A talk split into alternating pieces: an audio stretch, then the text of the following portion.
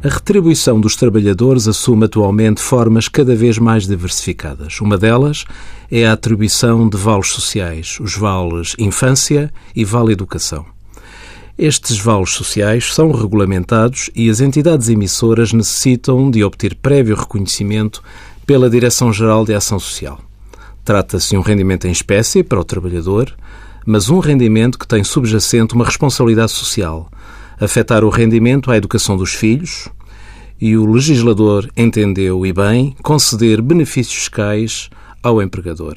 A empresa pode reduzir os encargos e ainda tem uma majoração em 40%, cumpridos que sejam determinados requisitos na sua atribuição.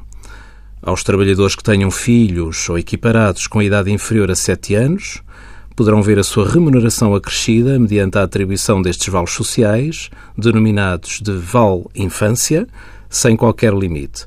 Aos trabalhadores que tenham filhos ou equiparados com idades entre os 7 e os 25 anos, podem beneficiar da atribuição destes vales, denominados Val Educação, com o limite de 1.100 euros por beneficiário. Para o trabalhador não há sujeição a IRS, o montante recebido não é considerado rendimento do trabalhador até ao limite anual de 1.100 euros por dependente, no caso dos vales educação, dos 7 aos 25 anos. No caso dos vale infância, não há limite para sujeição a IRS.